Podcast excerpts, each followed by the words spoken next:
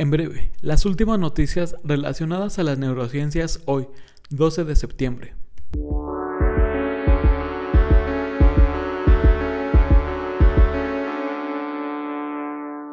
La infección de COVID-19 genera cambios en el cerebro.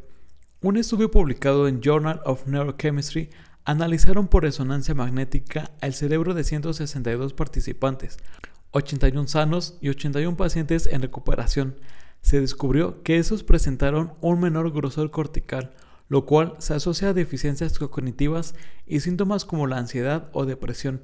Se deberá continuar con el estudio para determinar si existe un daño a largo plazo.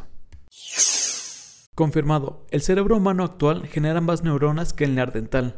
En Alemania, investigadores del Instituto Max Planck de Biología Celular, Molecular y Genética descubrió que el cambio solamente de un aminoácido en una proteína que favorece el aumento de células progenitoras permitió al cerebro evolucionar a producir una mayor cantidad de neuronas.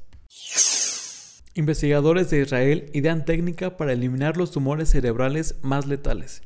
Como saben, hasta hoy siguen existiendo muchas incógnitas relacionadas al cerebro y que padecer cáncer en ese órgano es muy agresivo, ya que a pesar de iniciar el tratamiento adecuado, no hay un aumento significativo en la esperanza de vida. Tal es el caso del glioma.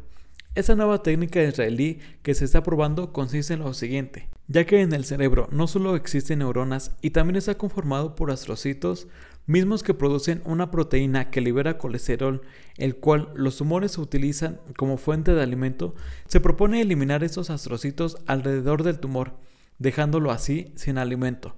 Hasta ahora en los ensayos se ha tenido éxito, ya que el tumor ha desaparecido a los pocos días. Aún no se ha probado en humanos, pero este hallazgo abre la puerta a nuevos tratamientos no tan agresivos como los actuales y supone una esperanza para curar lo que hasta hoy es incurable.